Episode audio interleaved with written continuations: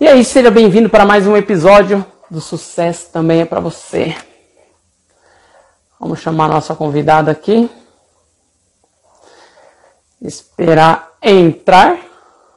Lembrando que se você quiser participar e fazer qualquer tipo de pergunta referente a negócios, se você é um pequeno empreendedor, se você é, é alguém que tem uma pequena empresa e está com dificuldades, quiser fazer qualquer tipo de perguntas, pode fazer, tá? Sinta-se à vontade. Mandar a solicitação agora para a Ana Cláudia. Hoje o Instagram tá falando devagar, né? Oi, Ana Cláudia. Cleiton. Tudo bom? Oi. Tudo bem, e você, como é que tá? Tava Tô aqui bem. tentando arrumar um, PDC, um tripé para eu conseguir apoiar meu celular, mas tá impossível. Meus tripés, eu tenho três tripés nenhum deles funciona direito. Você quer um tempinho para pra arrumar?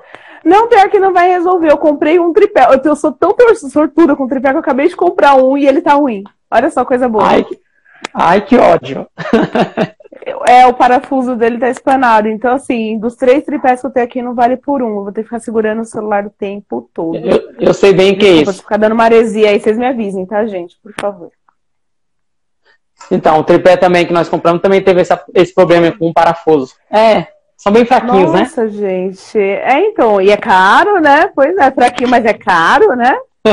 É, se fosse fraquinho, mas fosse barato, ainda tudo bem, que a gente vai lá comprar um, comprar outro, vai testando, mas é caro a beça. É, dependendo do modelo, é, é carinho, né? É, Pô. pois é. Ô, Ana Cláudia, é que pessoal que tá situando, eu tô bem, tá? Você chegou correndo, chegou de algum lugar, deu tempo? Não, deu, é, deu super tempo. Fui hoje na Bresser, vida de empreendedor, né? Aquela delícia. Aí hoje Aham. teve Bresser, eu tive que preparar, a gente tem uma sessão de fotos amanhã na Afra, uma sessão de fotos infantil.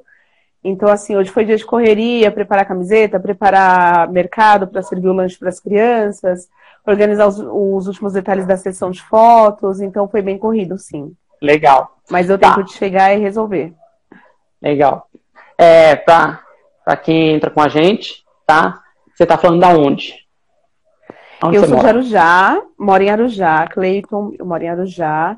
É, Grande São Paulo, né? Não sei se todo mundo se situa, Grande São Paulo. É, bem afastado da capital, né? Eu não sei onde você tá, onde você tá aí. Eu tô na cidade de Poá, perto de Suzano, Ah, você não tá tão longe de mim. Não, tô não, tô pertinho. Não, você tá pertinho de mim, isso mesmo. É, a gente tá bem próximo. Quando você falou Arujá, né? Eu falei assim, é aqui do lado. Isso, isso. Isso, legal. A gente tá, a gente tá bem próximo, nós dois. Ô, ô, Ana Cláudia, o pessoal te chama de Ana Cláudia mesmo ou Ana ou Cláudia? Então, eu prefiro Ana Cláudia, mas geralmente o pessoal me chama muito de Ana. Que acho que é o primeiro O nome é de Ana? Ana, mas eu prefiro Ana Cláudia, porque às vezes falo Ana Paula, tem gente que nem sabe meu nome é Ana Cláudia, então. Eu falo Ana Cláudia, gente, Ana Cláudia, Ana Cláudia. Tá bom. Mal que dois Ana. Cláudia. Aham, é. Nome composto, ele, ele vem com essa força, né, do nome composto, Isso. Hum, mas o pessoal tenta abreviar, tipo eu, né? Mas não vou abreviar hoje, não. Hoje eu... Não, Fica à vontade também, não, não tem, Não. não. tem esse- essa questão, não. Sinta-se à Não, vontade, Cleiton. eu tô falando porque às vezes eu esqueço, né? Então aí vai sair um Ana, né? Primeiramente, mas Tudo não bem. dava comigo, não. Tá tudo Ô, bem. Ana Cláudia, é, você é pedagoga, né? Sou pedagoga, sou professora por formação, por atuação também, ainda estou na sala de aula, sou professora no município de Guarulhos, concursada. É, estudei desde o magistério, desde o ensino médio para ser professora, então fiz magistério no ensino médio. E aí comecei a dar aula desde os 16 anos. A partir de então, sala de aula quase que sempre, assim. Então, então, Então, foi o primeiro praticamente, emprego, mas está sendo o último. mas praticamente foi um sonho.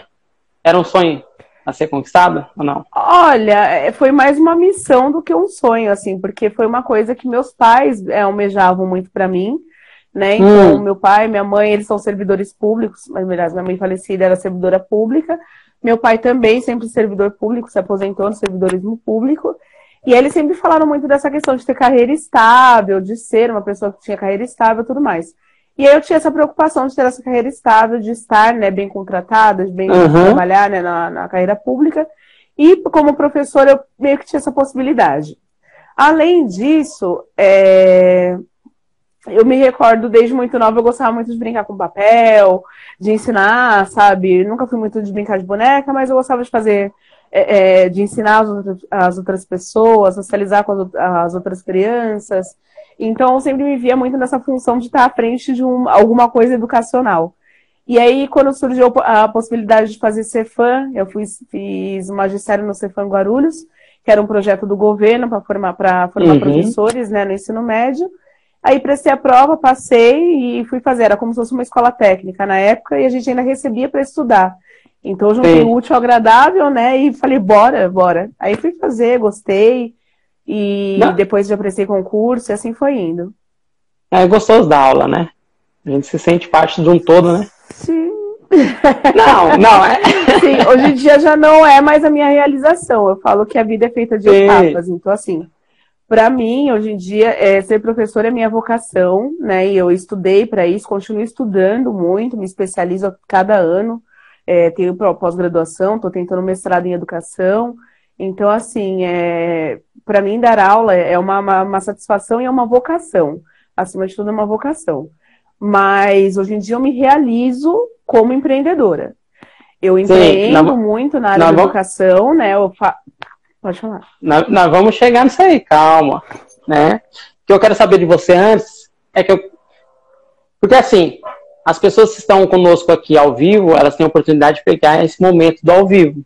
Só que depois, uhum. outras pessoas terão a oportunidade de ver você contar um pouquinho da sua história em outras plataformas também. Tá? Então, para situar um pouquinho da sua história, é, é, você falou que você, era, você iniciou né, sua carreira, mas antes você trabalhou em outro, em outro, em outra atividade ou não? Partiu sempre da. Olha, eu, o primeiro emprego que eu tive, meu primeiro emprego foi como atendente de lanchonete no McDonald's. Com 16 anos, é, eu fui trabalhar no Mac, eu ainda estudava, então eu estudava de é. manhã, é. fazia estágio à tarde e trabalhava à noite no McDonald's. É, para mim era muito bom, eu sinto muito saudade de ser Mac escravo. A gente fala Mac escravo, isso não é, não é, não é pejorativo, tá? Não tirem como um xingamento nem nada, mas é uma gíria que a gente usava lá dentro como Mac escravo, porque o salário não era lá aquelas coisas, né? Porque eu trabalhei no Mac, foi em 2000, né? acho que no ano de 2000. Mas, mas somente quem trabalha sabe, né? Exato, então é... a gente falava Mac escravo por isso, porque era um salário muito baixo e muito trabalho que a gente passava por tudo, né? A gente limpava chão, a gente atendia balcão, a gente tinha a parte do pós-venda, a gente tinha, que era a parte de servir as, as sobremesas na mesa. Hoje em dia já não tem mais essa função. Mas a gente passava de mesa em mesa oferecendo a sobremesa. Não sei se vocês lembram, que é mais antigo.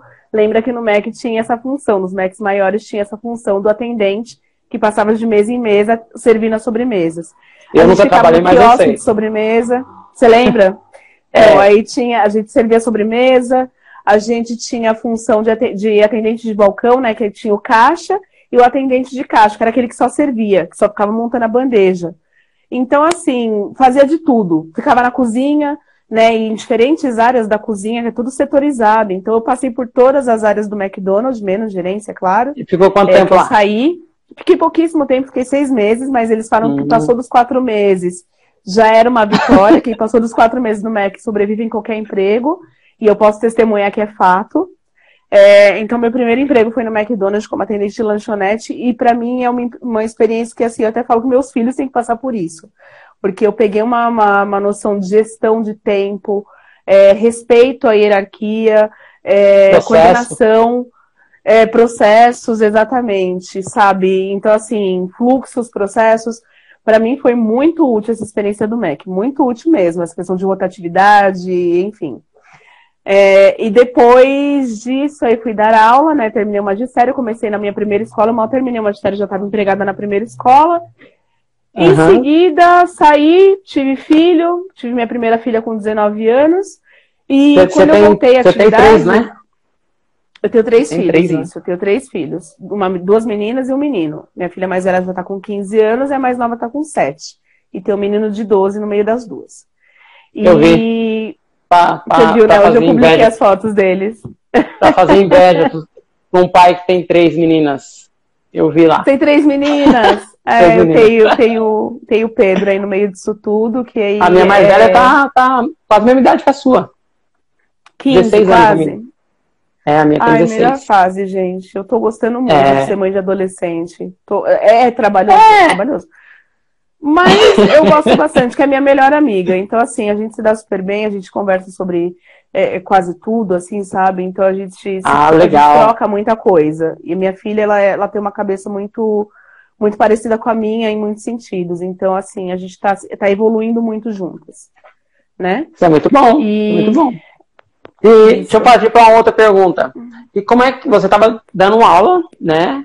E quando surgiu a vontade de empreender? Por quê? Querendo ou não, a, a- a sua vida meio que contraste com a vida de muitos. Uhum. Contraste com a, A vida de muitos. vida, onde, sim. onde o pai quer uma segurança, quer um emprego seguro. Né? E você já estava no emprego seguro. E para empreender não é fácil. Mas sabemos todos os percalços, ainda mais você que está nesse meio hoje, você já viveu bastante. O que surgiu para que você re- resolvesse empreender, sair dessa estabilidade? É, quando eu comecei a empreender, foi no meio da- das aulas, assim, em meio à atividade profissional que eu tinha, eu também me assemelhei, é, fiz uma coisa muito semelhante aos meus pais, que foi revender dentro do, do, do ambiente, né? Revender Ah. em meio a todo o ambiente de trabalho. Por quê? É, o meu pai, como servidor, eu me recordo que ele, te, ele revendia de tudo para complementar a renda dele como servidor público, não que ele ganhasse mal na época, mas ele gostava de ter sempre, ele falava que o dinheiro tinha que trabalhar para ele, não Sim. ele trabalhar para o dinheiro. Meu pai sempre foi um cara muito dinâmico, muito esperto para lidar com finanças, muito esperto mesmo. Hoje em dia ele está super bem, ele é novo, tudo mais, já está aposentado e curte muito bem a vida dele. Só não curte mais porque ele não gosta de ostentar, ele é uma pessoa muito simples. Mas ele, ele tem a vida dele muito está, estável, né? E ele sempre falou, sempre tinha ali uma atividade é, a mais. Ele via que o dinheiro sobrava, que ele fazia. Em vez de colocar na poupança, que ele falava poupança não é rendimento. Ele Não. ia lá, comprava produtos e revendia esses produtos. Então, Fazia ele o ia no dinheiro girar, Brás, né?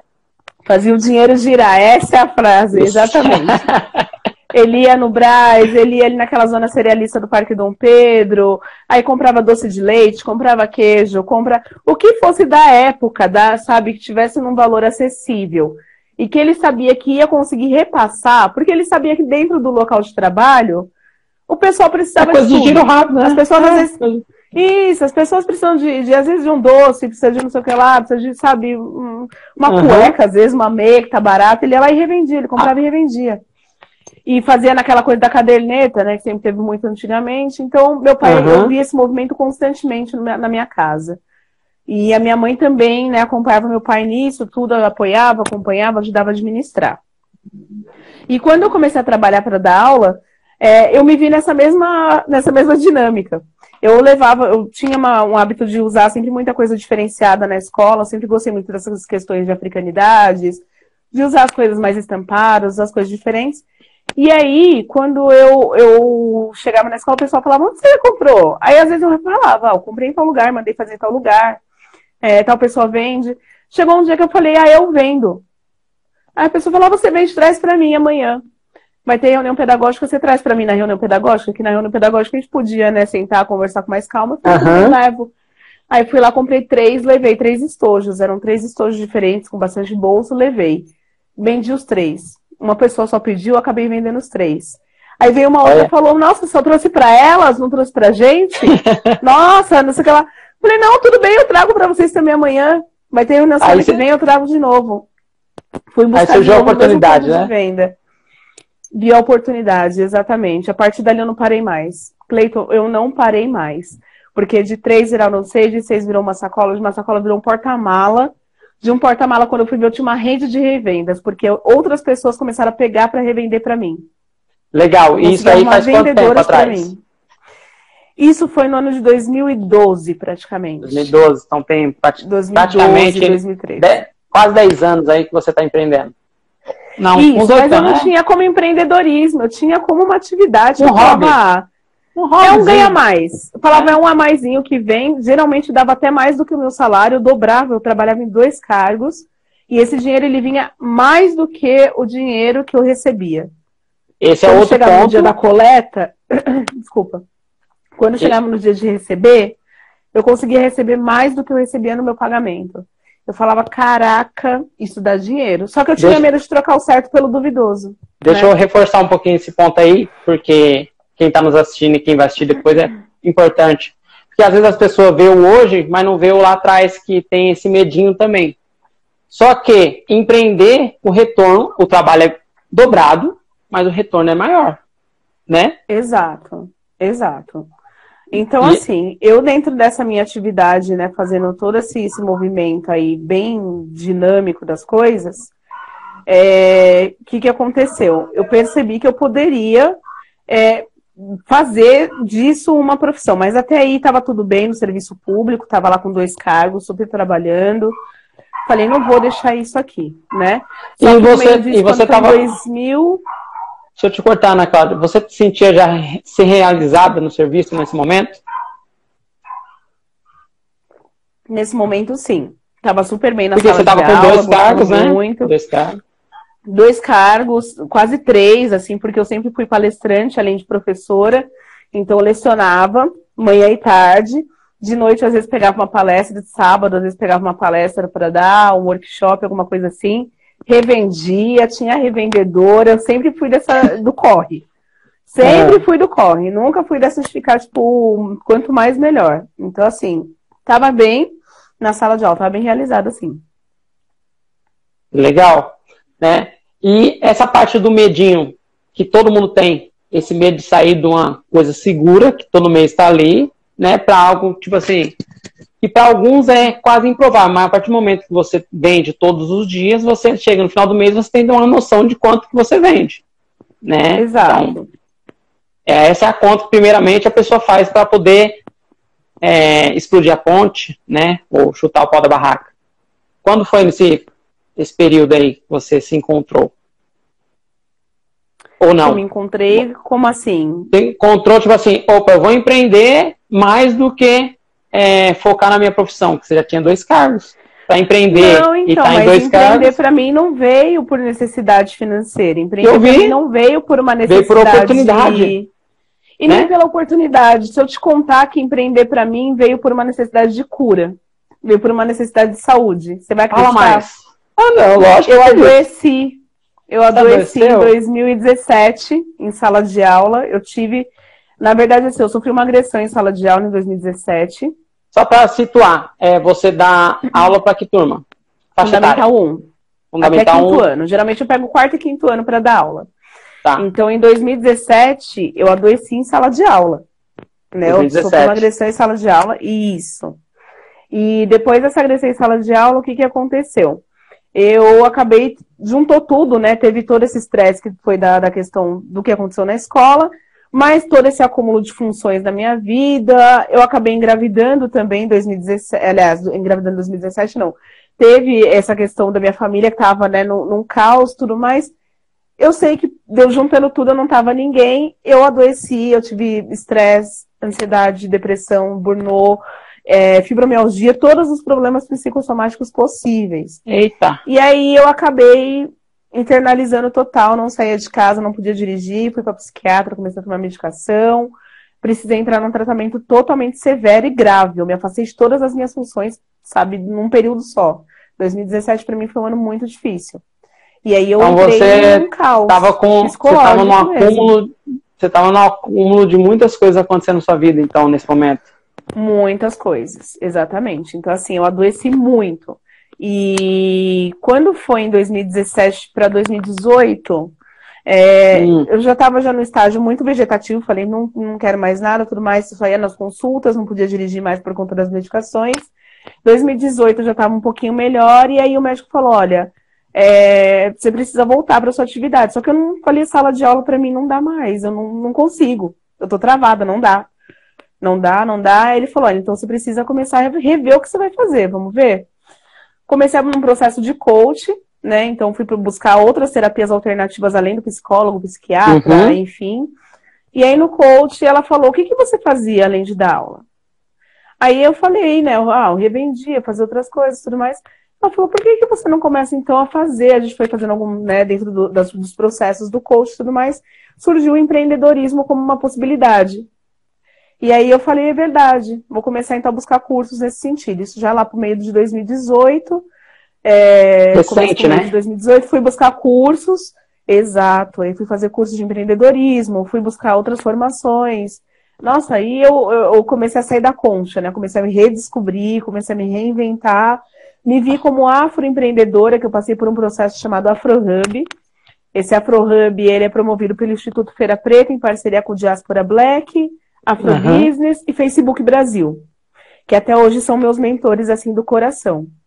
E essas pessoas foram quem me levantou, né? Quem me colocou de novo, assim, no circuito e eu me vi como afroempreendedora, porque o que, que aconteceu? Eu falei, em vez de eu revender as peças que eu já, já né, comercializava, por que, que eu não começo então a fabricar do jeito que eu gosto de usar? Por que, que eu não coloco um pouco da minha identidade como mulher preta? Por que, que eu não coloco um pouco dos meus processos dentro dessas peças? Legal. E aí, onde nasceu a Afra em setembro de 2018. Tá. Então a Afra ela vem então, de uma construção. Deixa eu fazer um parênteses aí, tá? É, 2018. É, você largou tudo por conta da todos os problemas, você largou tudo então. Você começou do zero em 2018, correto? Exato. Exato. Por que, por que, que eu tô, por que eu tô fazendo um parênteses em relação a isso?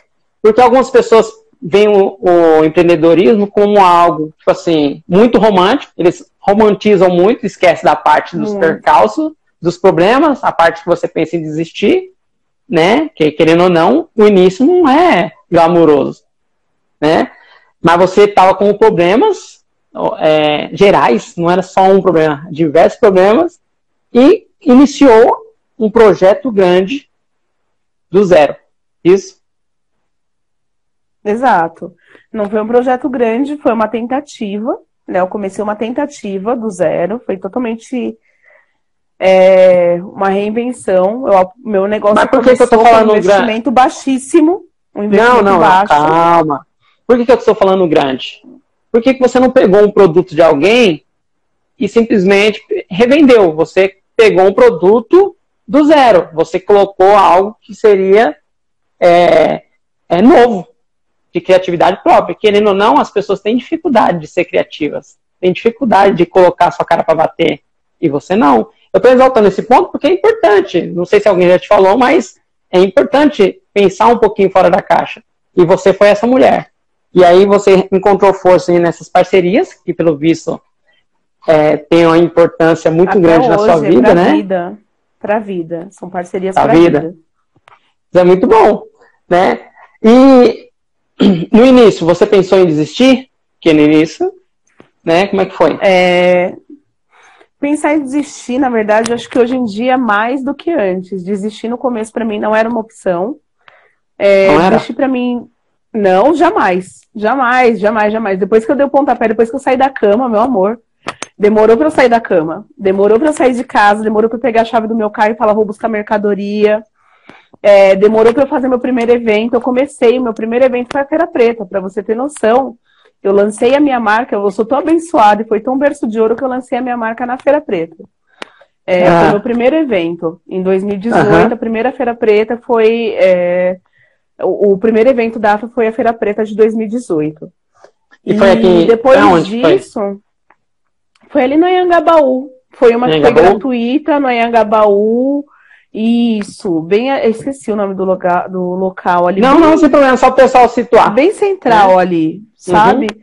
Ali foi nossa primeira feira preta, foi maravilhoso, entende? Foi muito bom. Dali para frente eu falei, não paro mais.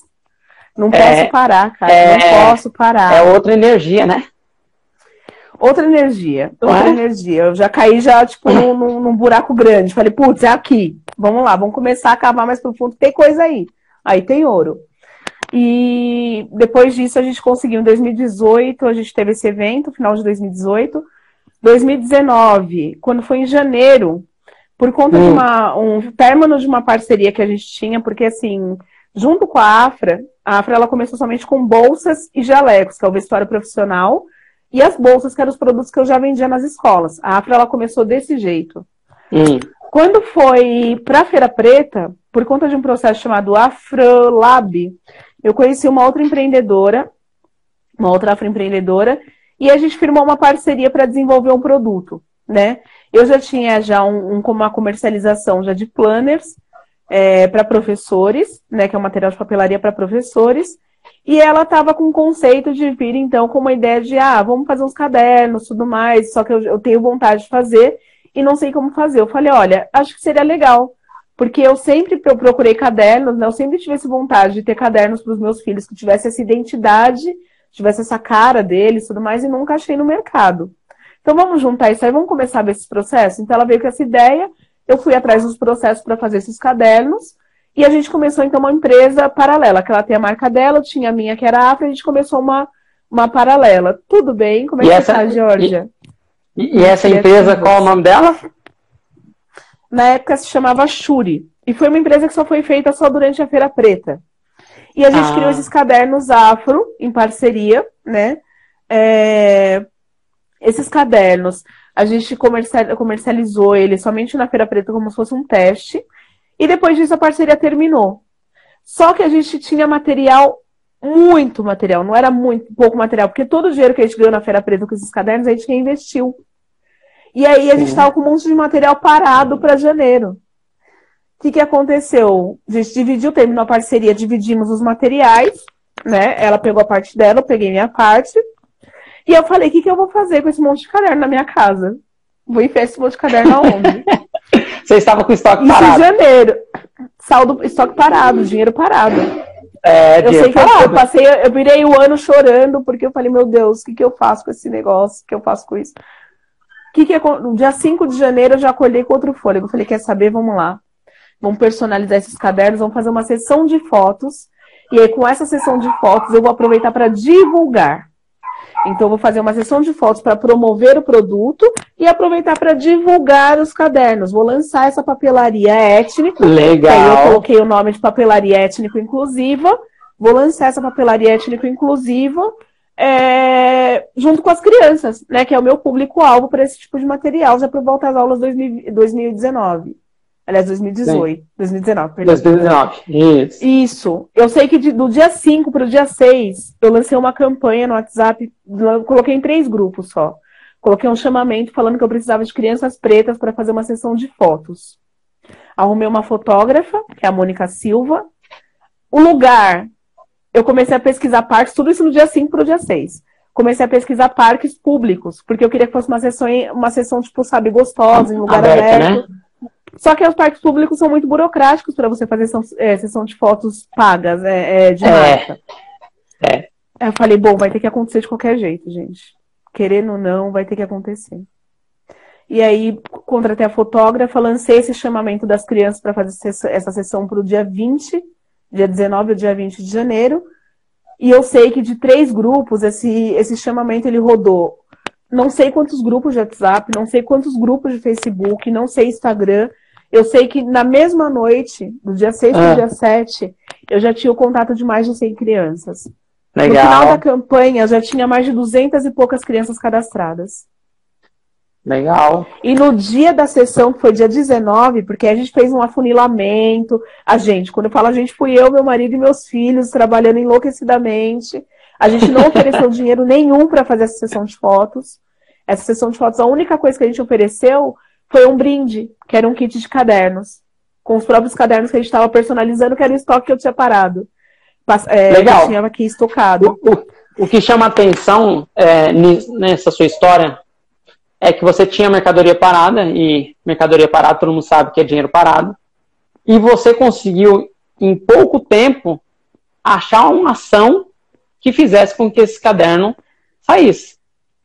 Saísse. E, eu não podia ficar é, parado. Não podia. Embora você teve esse momento ali de luto, né? Tem um momento de luto? Foi, você olhou assim, meu, meu ano novo foi luto.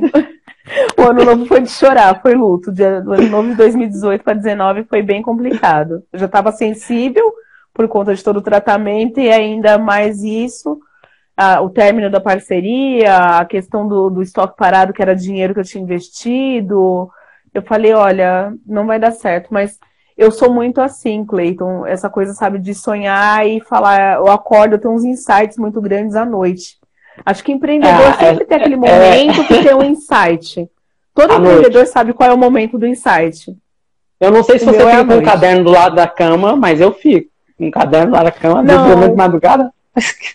O meu celular é, é Trello. O OneNote, aí do nada eu vou pro ah. OneNote e começo a, a registrar várias coisas no OneNote, jogar vários brainstorms assim. É, é que e é mais moderno. E coloco.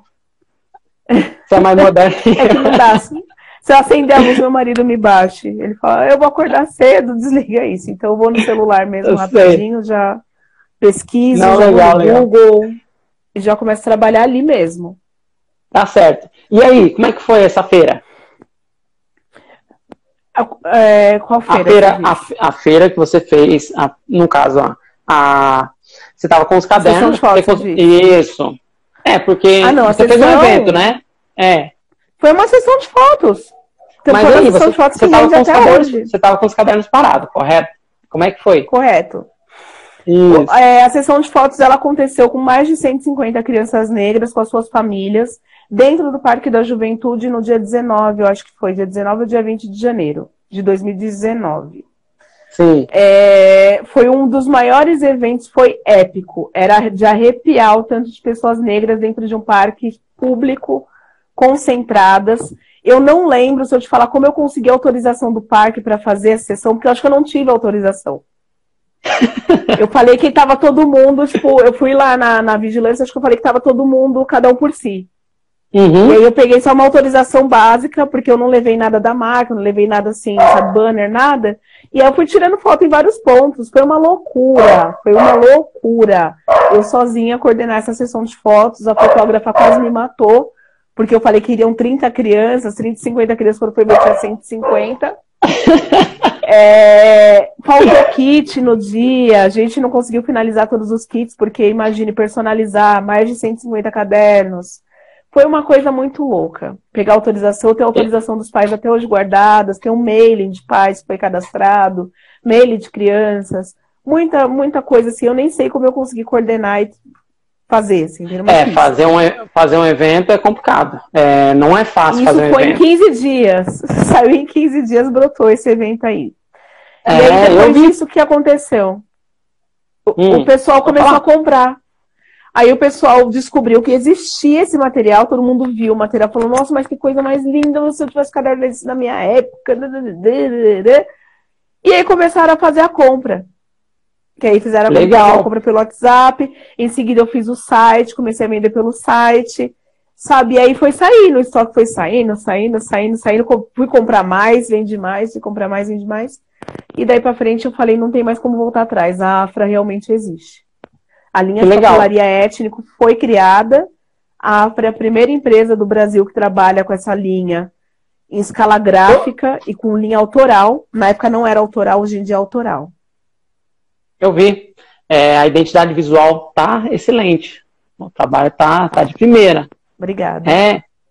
E você, a partir daquele momento, você, é claro, quando surgem as vendas, a nossa euforia vai lá em cima. Mas você já sabia que seria o que seria hoje ou não? Você ainda ficou com o pé no chão? Olha, não sei te falar. É uma, é uma mistura. Acho que em alguns momentos eu ficava sonhando muito. Eu sempre sonhei muito, muito mesmo, assim. Eu, imagino a Afra sempre com um padrão. Até falei na live da Georgia, né, Georgia? Se você estiver por aí, você me fala. É, eu até falei que eu sempre fui daquelas que eu sou pequena, mas eu sempre sonho muito grande. Entende? Tem, tem uma pequena, mas eu não me vejo pequena. Oi? Tem uma, tem uma frase é, que bem lembra isso, que é se seu sonho não te bota medo, é porque ele não é tão grande, né? Já ouviu? Não então, sei se já então, ouviu. Belíssima frase, nunca tinha ouvido, mas então. concordo. E até falei na, na live da Georgia, acho que ela até destacou esses dias num, num post que ela fez.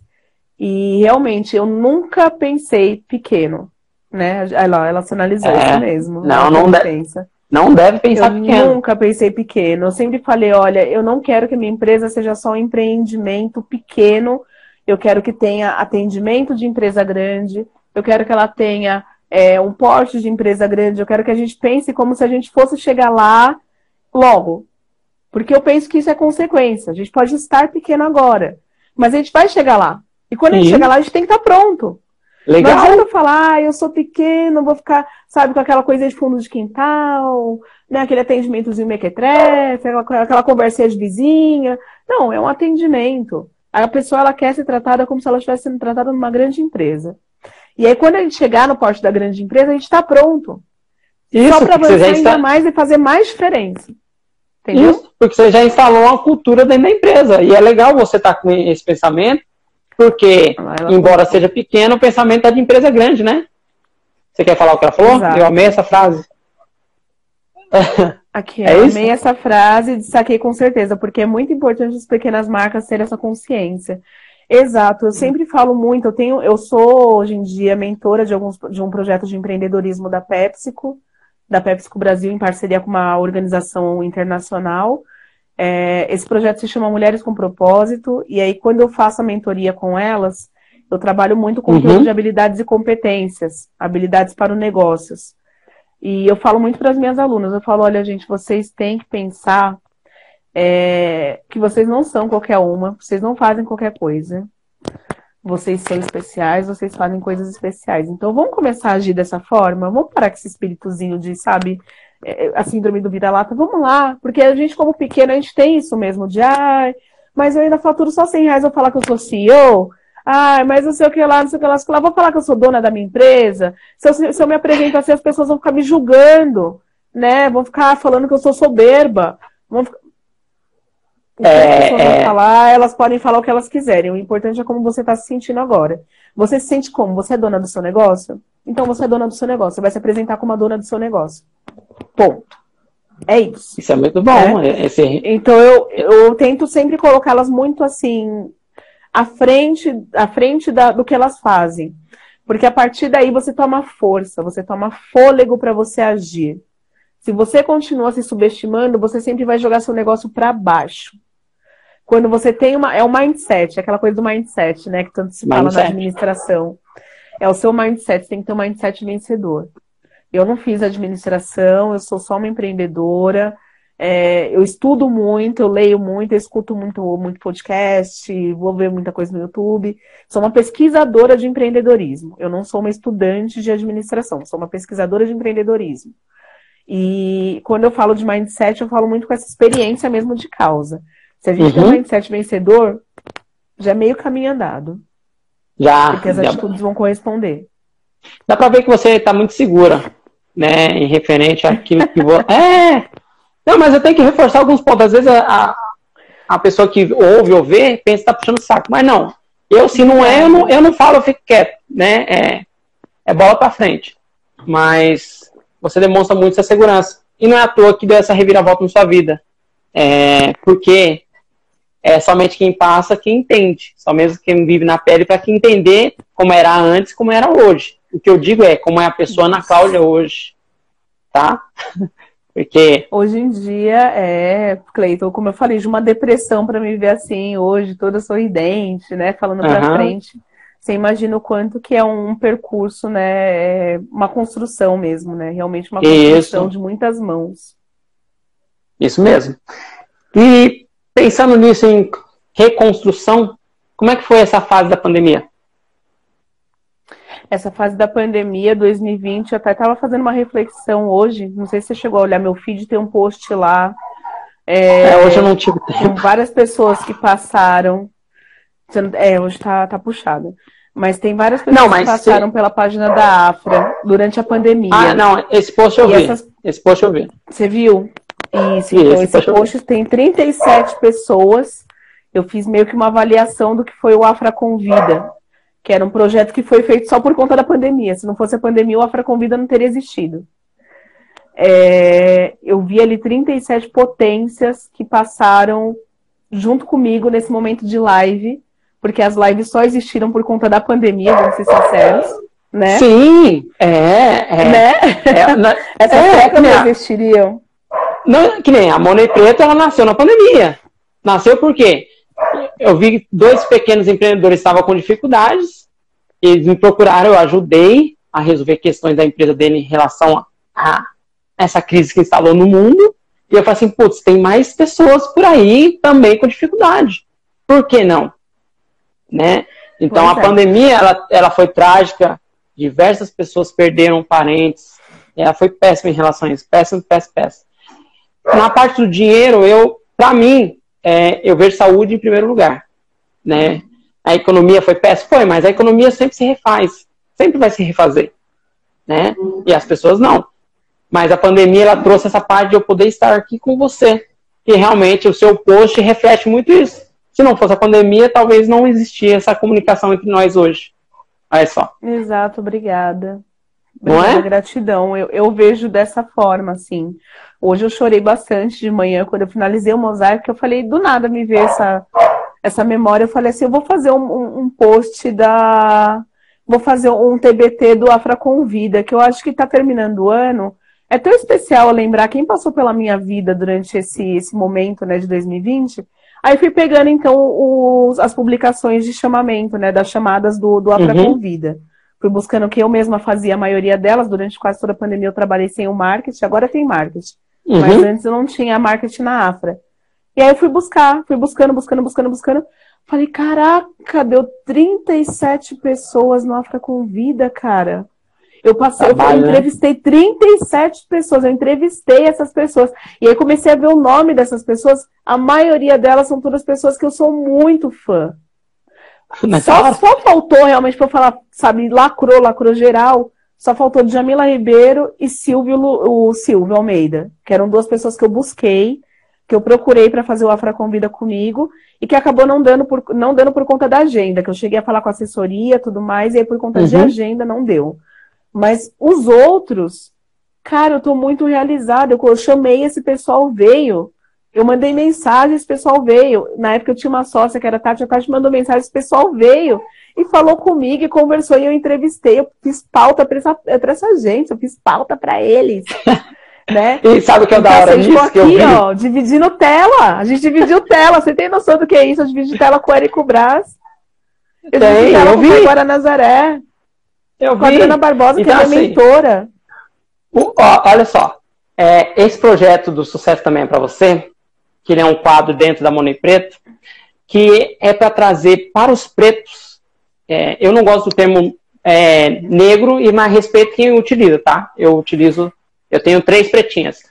Então, assim, porque o preto olha e fala assim: opa, tem um mundo aí que outros estão fazendo e eu não. Então, é, esses pretos, no geral, a maioria deles não tem voz. E trazendo histórias como a sua, é, querendo ou não, pode despertar uma pessoa. Atingindo uma pessoa e mudando a vida de uma pessoa, para mim, já é gratificante. Então, Cris, você fez o TBT lá de 30 e poucas lives. Essa live que nós estamos tendo, outras pessoas vão ver. Vão outras ver. vão ver. E vão poder se inspirar com a sua história e falar assim, nossa, que legal. É, tem outras meninas que eu trouxe e que até hoje o pessoal comenta, na, assim, nossa, que legal. E aí, às vezes, eu mando, quando é, vou chamar uma outra pessoa, para assim, ah, tem esse vídeo aqui, dá uma olhada para saber como é que é. E a pessoa se encanta com a outra pessoa. Isso é da hora. Exato, são essas conexões. Teve gente que passou, é, é bem isso que você falou, teve gente que passou pelas lives e aí, sabe, outra pessoa foi lá e contratou é, contador, enfim, foi buscar esse auxílio.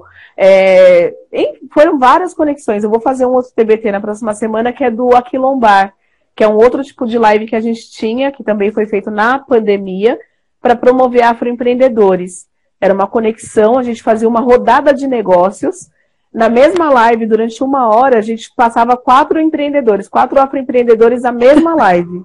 Que legal. Eu saía um, tinha 15 minutos, saía um, entrava outro, saía um, entrava outro, saía um, entrava outro. E a gente conseguia fazer uma conexão entre clientes, empreendedores, não sei o que lá. Era muito louco e muito gostoso. Muito Era muito show. bom, você não tem noção. E muito foram show. iniciativas que surgiram por conta da pandemia. É, jamais eu teria tido essa ideia ou essa necessidade se eu estivesse fazendo feiras e eventos né? Porque na correria da gente ficar fora de casa, o mundo estava muito louco. É. Eu falo que continua muito louco, mas agora está um louco onde a gente para e pensa, opa, a gente dá, a gente pensa duas vezes. Antes a gente só estava no automático, agora a gente está pensando duas vezes, né? Eu penso assim. E fora isso, eu tive oportunidades que eu jamais teria, por exemplo, aparecer num comercial de TV, é, é? como o da Globo. É, Legal. Fazer algumas mídias. Tá para sair, acho que o comercial do Mercado, do Mercado Pago essa semana. É, que foi uma oportunidade também que surgiu agora nessa época de pandemia. Desculpa, eu tô super gripada. Não, fique em paz. E ar-condicionado, fui viajar, enfim.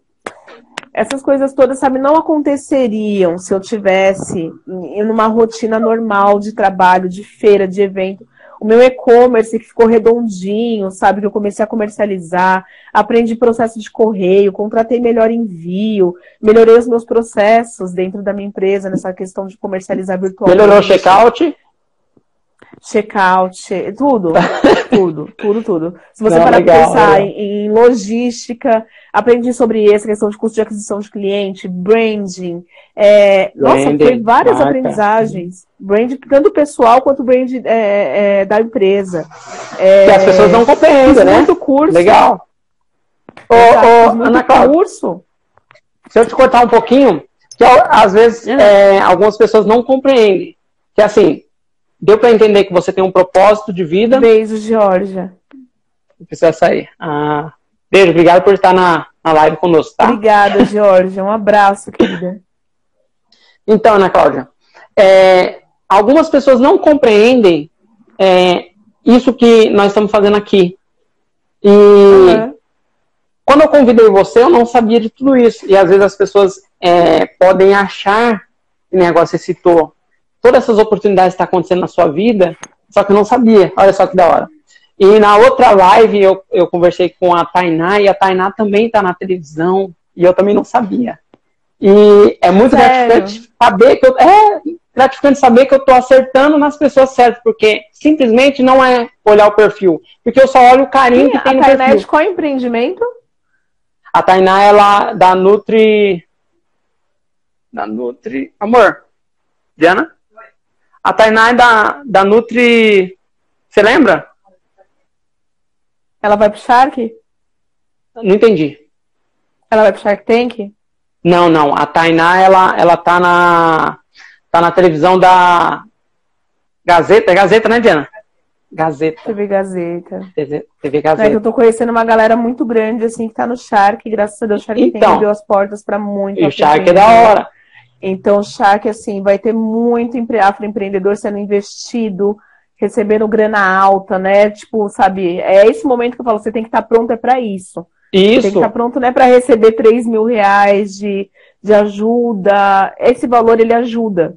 Só que ele não faz o seu negócio crescer. Esse valor, ele serve para você colocar como capital de giro, como um valor de rotatividade, como valor de pagamento das suas contas.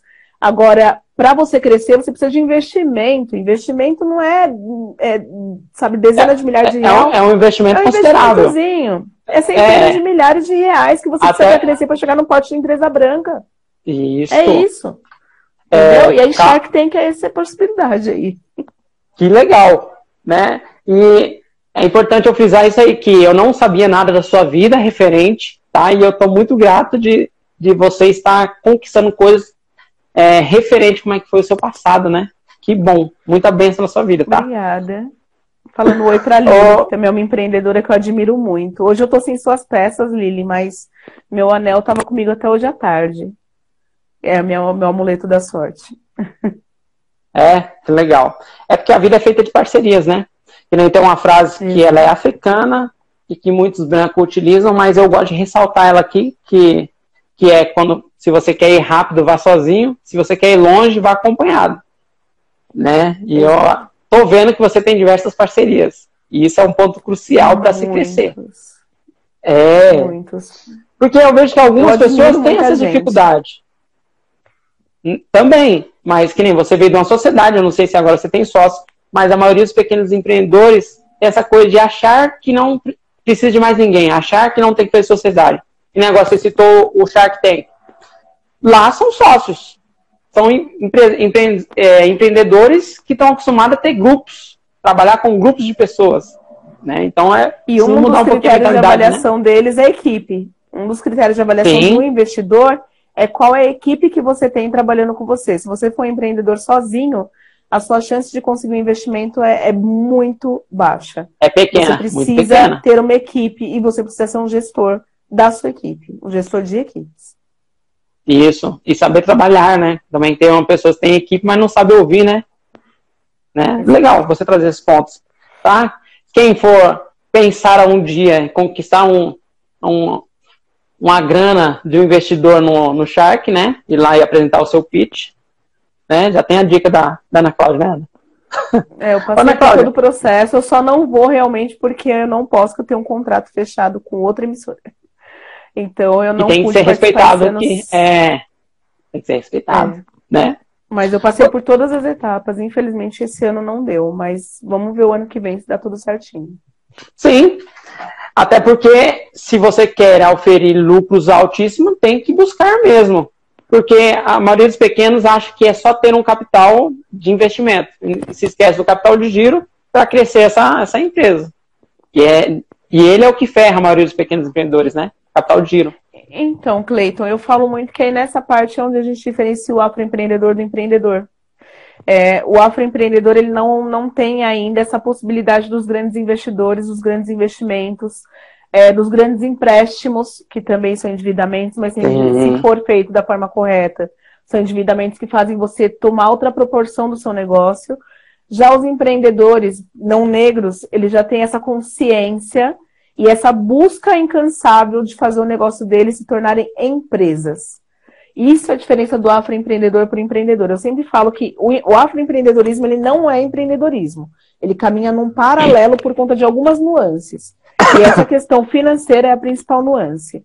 A gente, como afroempreendedor, a gente tem que começar a enxergar essa é, visualizar esse, esse capital alto lá na frente. Eu sei que é difícil para a gente que fatura né, em feiras, em eventos, a gente pensar nas centenas de milhares de reais.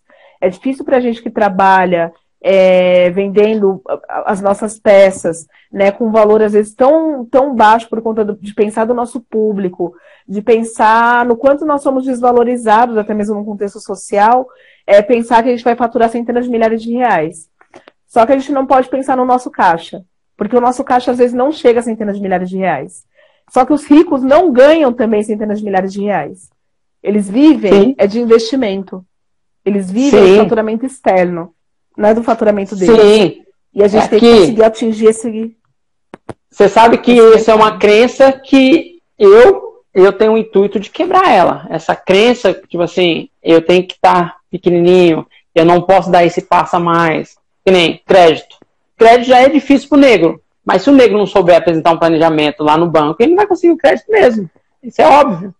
Né? Mas ele apresentando um planejamento para onde que vai ser destinado esse dinheiro, a chance dele aumenta, né? De conseguir um empréstimo, ou até mesmo. Um plano de um, negócios.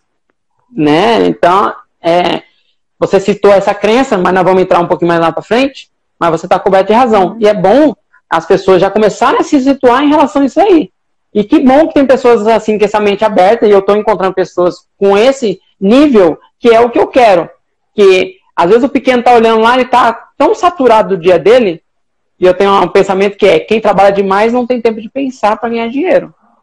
E tá ali naquele dia de ficar fazendo todo aquele processo em coisas das quais ele podia estar tá delegando para alguém e realmente estar tá pensando no crescimento da empresa dele, ele não, ele está lá fazendo tarefas que não vai fazer o empreendimento dele crescer. A diferença. Exato. É, a diferença. Ô, ô, Ana Cláudia, você falou que o seu marketing está funcionando agora. Antes, é, ele funcionava no boca a boca, creio eu. Praticamente. Não, ele era. O que eu digo assim, o meu marketing, agora eu tenho uma pessoa que cuida, que é a Natália, da Demoura. É uma afroempreendedora também. A gente tem privilegia pessoas que sejam é, afroempreendedores para trabalhar para a gente, com a gente, né? Nem para a gente, com a gente. E geralmente mulheres pretas, de preferência sempre mulheres pretas. E aí a tá. Nath, ela veio somando muito nessa questão do marketing e administração da rede social da Afra. Desde julho, agosto, ela está com a gente. Né? Tá, mas isso aí é, no, é no processo de expansão, isso? Nesse processo de expansão. Mas a questão, do mar, a questão do marketing que eu falo é, é marketing em questão da, de venda né? Ele está funcionando, ah, tá. você, vocês estão trabalhando o seu marketing em questão de investimento e obter retorno ou não, ainda não está trabalhando essa parte? Essa parte de marketing e vendas, quem faz sou eu. Sim, então você está trabalhando já. Sim, senhor. Ah. Exato. Não, tem que perguntar. É, essa parte aí, ela vem comigo. Aí vem eu mesma fazendo tudo isso aí. Que aí é a parte da venda direta que você diz, né? A parte de você chegar, captar cliente, etc, etc. É isso? Isso, mas eu tô falando em questão, tipo assim, eu faço uma campanha de ação e, e com data de início e fim. E ver, obtenho eu planejo. É, legal. Eu planejo. Né? Aí jogo lá no site banner, vou lá e é, organizo no site a campanha, é, determino o início, determino o fim, eu trabalho em conjunto com a Nath. Que aí isso vai Não. aumentar, né? Eu vou lá e trabalho isso, essa campanha. Eu monto a campanha, socializo com a Nath que eu tô pensando, falo, Nath, tá vindo tal época, a gente vai fazer assim, assim, assado, o que, que você acha? Ah, eu acho legal, acho que pode complementar assim, assim, assado, eu vou trabalhar assim nas redes sociais, tudo bem? Tudo bem, então vamos lá, taca aquele pau. Aí ela vai na rede social, mexe aqui, mexe ali, mexe ali, e eu vou lá nos outros, vou no grupo do, do Facebook, vou trabalhando é, a parte do, do, site, vou trabalhando a coordenação da a gestão, né, dos, dos resultados, compartilhando com ela, aí eu vou fazendo essa parte da administração. Legal. Legal. É, é, eu tenho que perguntar essas coisas, não para não é que é evasiva. Não é Mas é bom para que é para abrir um pouquinho a mente em, em, de quem está conosco, quem vai estar. Porque a maioria das pessoas elas acreditam que elas não devam fazer ou que dá muito trabalho, mas elas não obtêm a consciência que tem um retorno muito maior. Né? Tem que fazer e é tudo aqui, ó, sistematizado, vai para agenda, vai depois para o computador.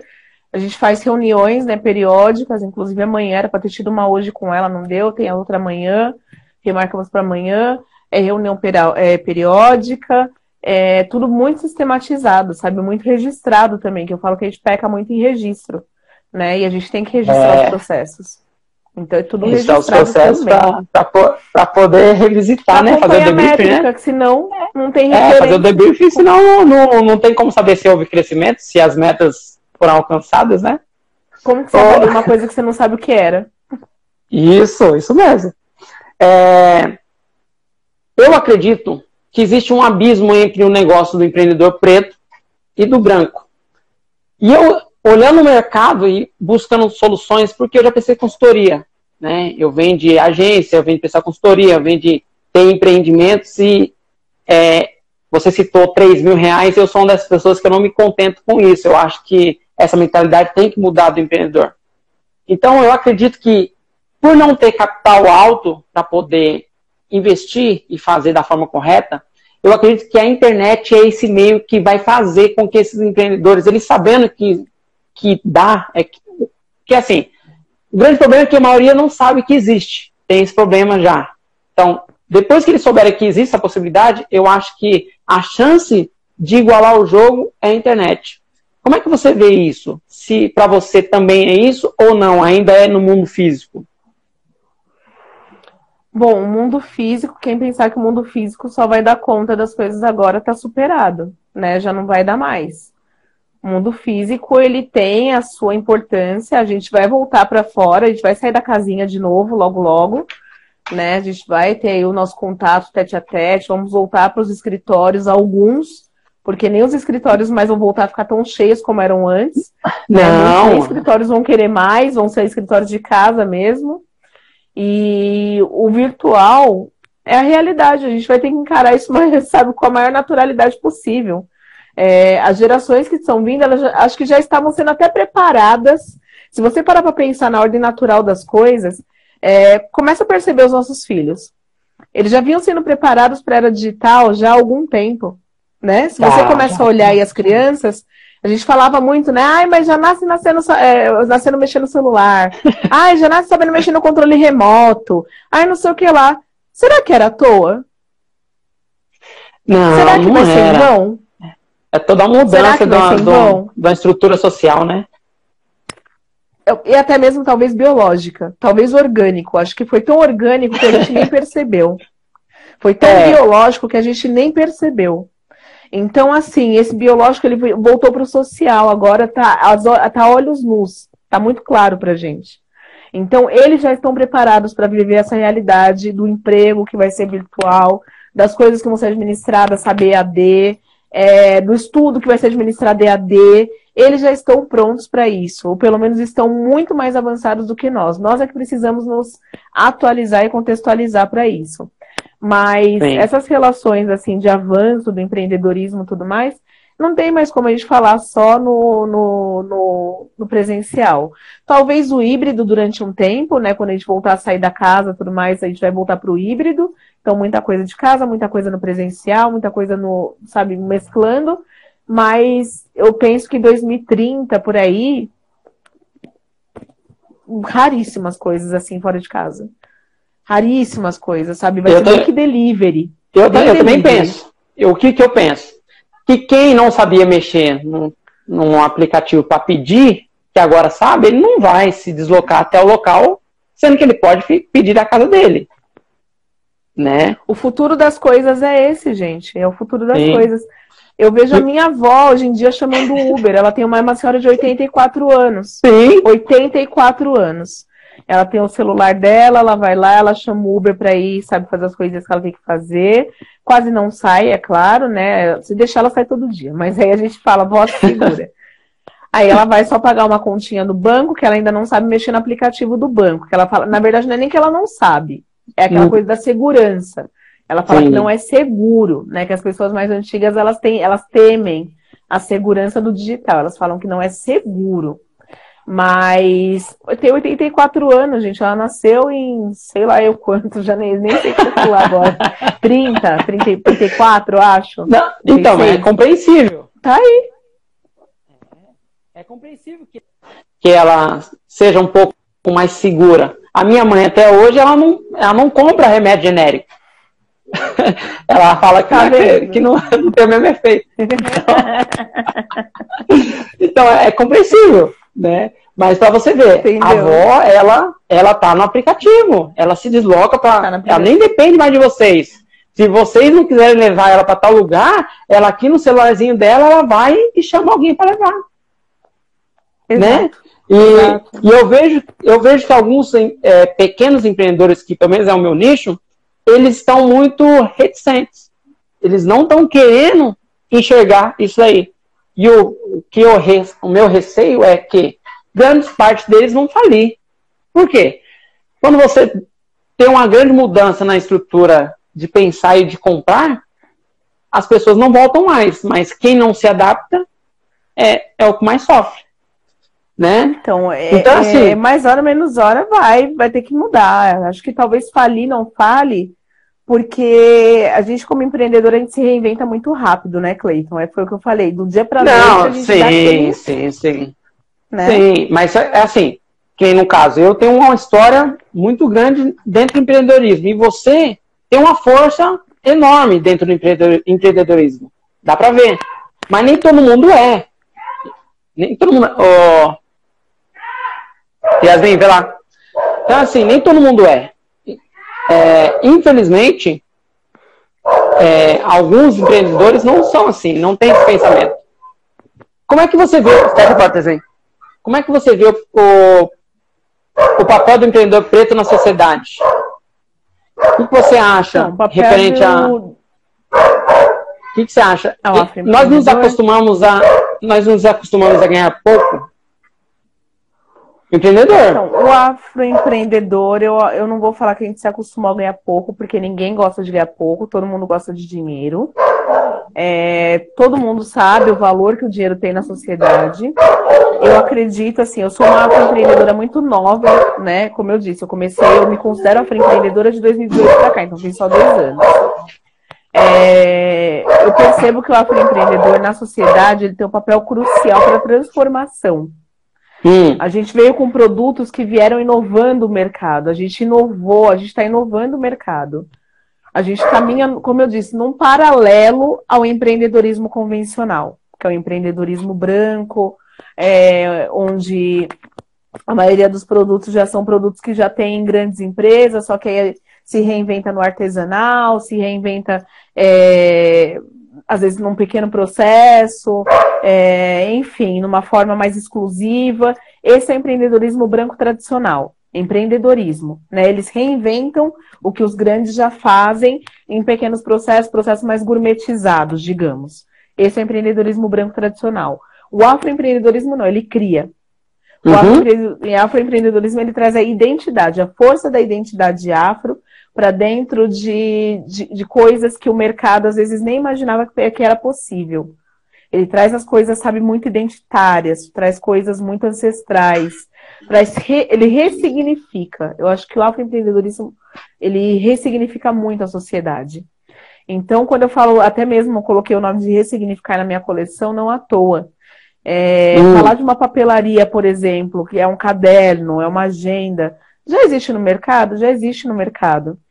Só que nem todo mundo se vê representado no que está no mercado. Então você está ressignificando aquele produto. Que é para que todos se vejam é, representados. Para que um outro grupo também se veja ali é, identitariamente é, visualizado. Entende? Então acho que Sim. o empreendedorismo ele tem essa força.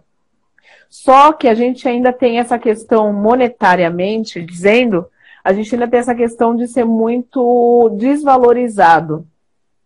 É, e isso talvez não por conta da, da falta de valor dos nossos processos, pelo contrário, porque nossos processos são muito valiosos.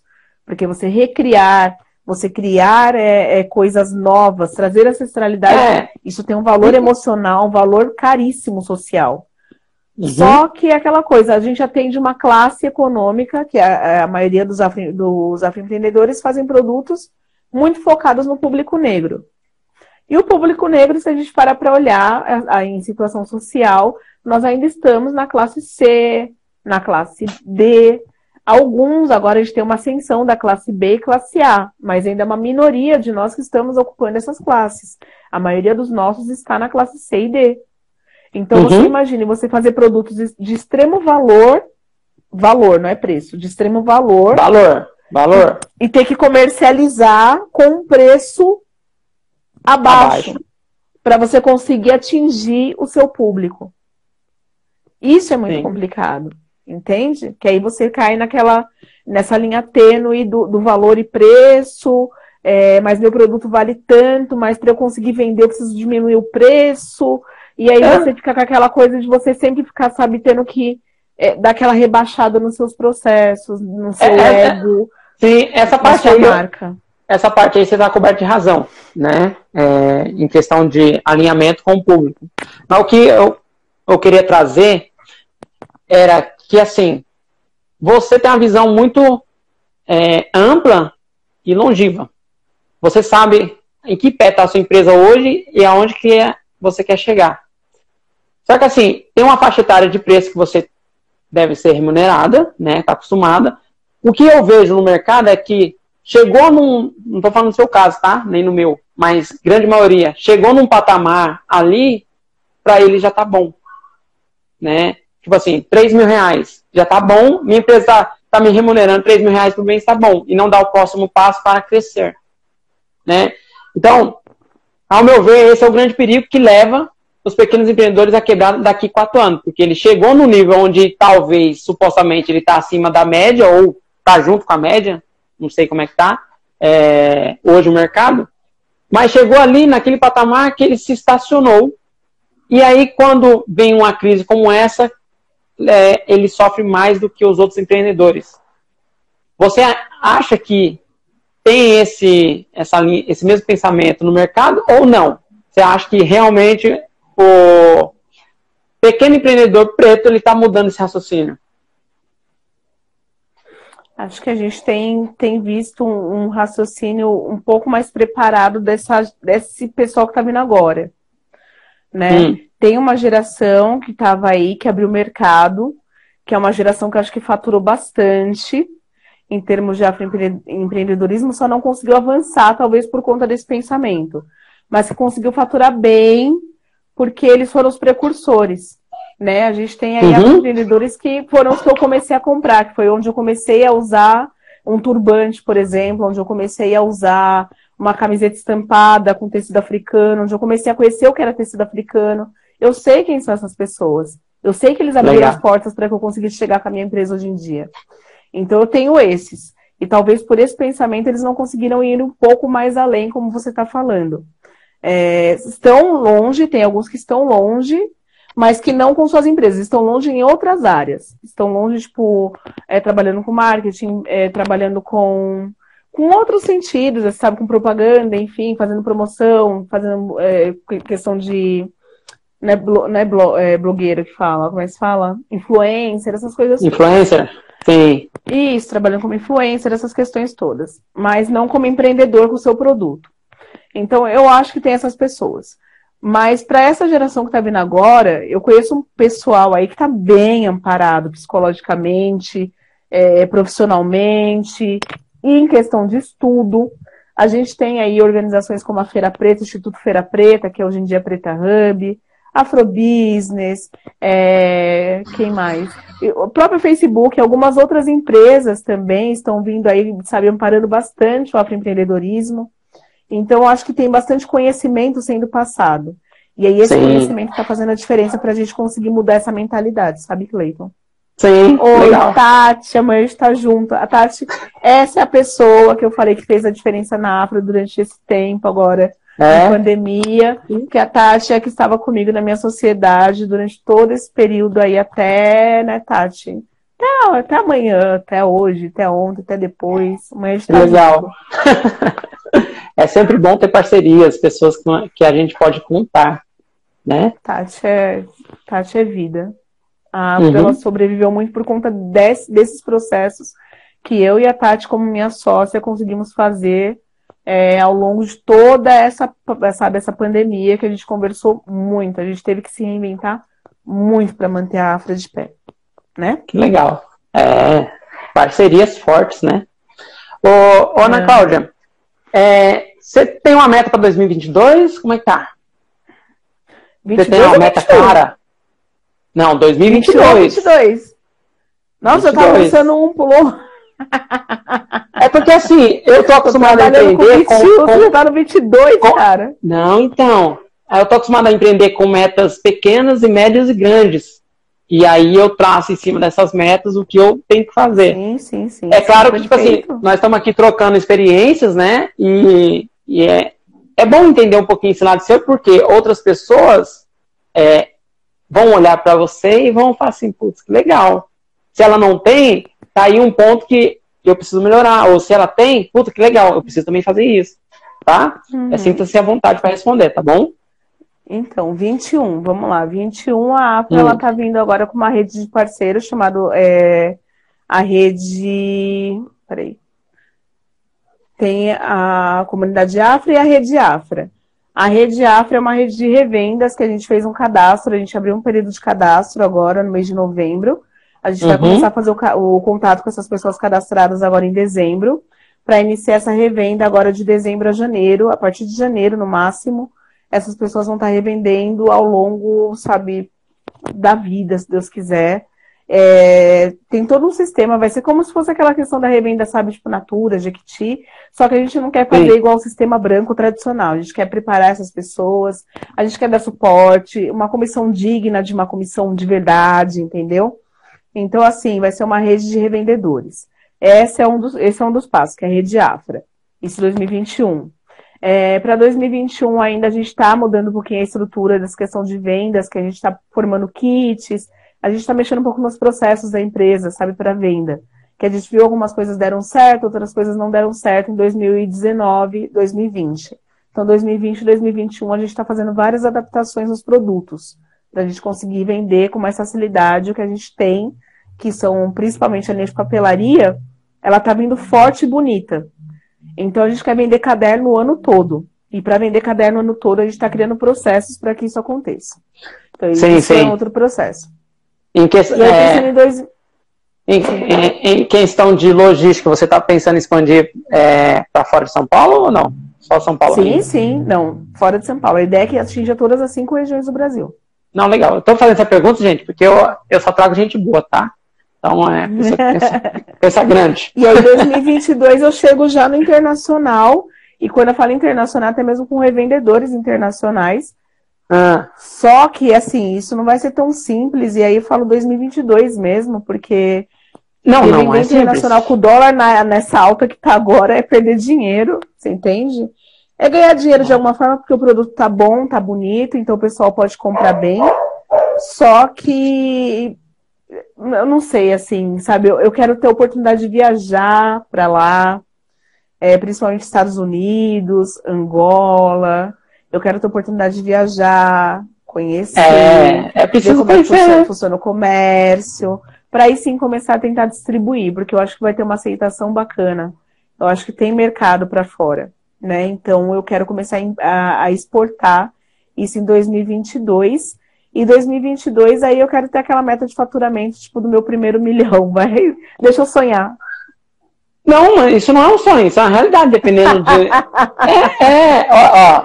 Deixa eu projetar é lá, deixa o foguetinho assim, ó. E aí então, tem. Mas você sabe, mas você sabe que eh, primeiro começa aqui, né? Primeiro você idealiza aqui. Mindset. Pra, de, pra depois, é, para depois externalizar. E é, e é legal você trazer isso, que assim, é, nós viemos de um, de um, pensamento que é feio você pensar muito grande, é feio você demonstrar que você é bom, é feio você tem que ficar sempre no sapatinho, você não pode demonstrar que você está crescendo, mas não. Eu, eu tenho um pensamento que você tem que brilhar para que você demonstre para o outro que ele também pode brilhar. Né? É, Exato. Faz, é um efeito. E isso é muito bom esse pensamento que você traz de um milhão, porque na cabeça de algumas pessoas é, é um valor, tipo assim, quase me... que um milhão não é tanto dinheiro assim, não. Não né? é, não é. Depois não é, 2020, não é com as coisas todas, eu descobri que um milhão é, é um milhão. Não, é, um, não é um dinheiro, né? Não é, não é um dinheiro de troco, mas. Bar, nem do lado. É, mas, mas não é, um dinheiro, não. É, é possível. E tá próximo. Dependendo como você escala o seu negócio, da forma como você expande ele, você atinge. Né? Exato. Aí, aí no seu caso só tem que ver o ROI, né? A parte do ROI, exato. né? Exato. né? Exato. Vamos ver o quanto sobra líquido desse um milhão, né? Isso. Ô, ô Ana Cláudia, é... você se considera uma pessoa equânime? Eu sou uma pessoa equânime, eu vejo equidade em tudo que é possível, eu tento promover equidade em tudo que é possível e tudo que é processo. É, a sociedade, ela não é equânime. Eu sei que é difícil até você falar, eu sou equânime e a sociedade não é, né? E olha só, esse é um é termo que está no seu perfil e que poucas pessoas utilizam e ou sabem o que é. E eu achei interessantíssimo você explicar essa parte para nós. Uhum. Equânime é na questão de equidade, né? É, é igual a equidade. Quando a gente fala de equidade e não de igualdade, que eu falo que ninguém tem que ser. Eu não acredito em igualdade. Por incrível eu que também pareça. não.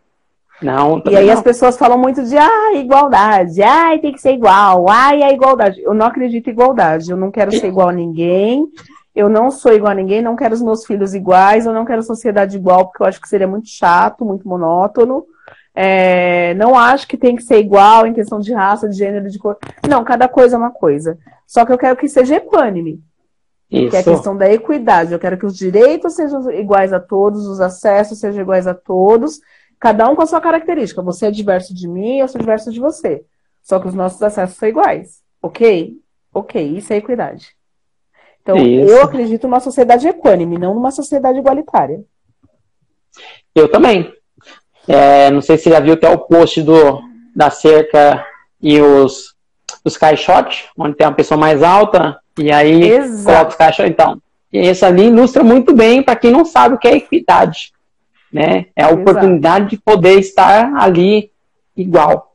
Igual não, não é igualdade, é na mesmas condições, seria essa forma de expressar, né? Exato. Igualdade é uma desculpa para os brancos racistas, a Tati colocou aqui. E eu acho que é bem isso mesmo, que é aquela coisa de você falar, ai, mas tem que ser igual. Ai, mas como assim você vai falar que preto é diferente de branco, que não sei aquelas igualdades? É, tem que ser todo mundo igual, gente. Não tem que ser é, todo mundo igual, isso, meu amor. eu é... não quero ser igual a você, querida. Eu só quero ter o mesmo direito, eu só quero ter os mesmos acessos, mas eu não quero ser igual a você, porque eu gosto de como eu sou. Eu sei como eu sou. E eu sei que eu sou diversa em jeito, inclusive entre brancos, entre pretos, nós temos as nossas diversidades e é muito gostoso isso. A diversidade ela é. engrandece. É. Ela faz a gente isso. crescer com as nossas trocas.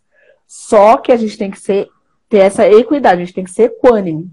A gente tem que manter a equidade, que é para a gente conseguir ter os direitos preservados, a gente conseguir ter os deveres preservados e a gente conseguir promover essas trocas com crescimento sabe? De forma que todos cresçam, todos consigam os acessos.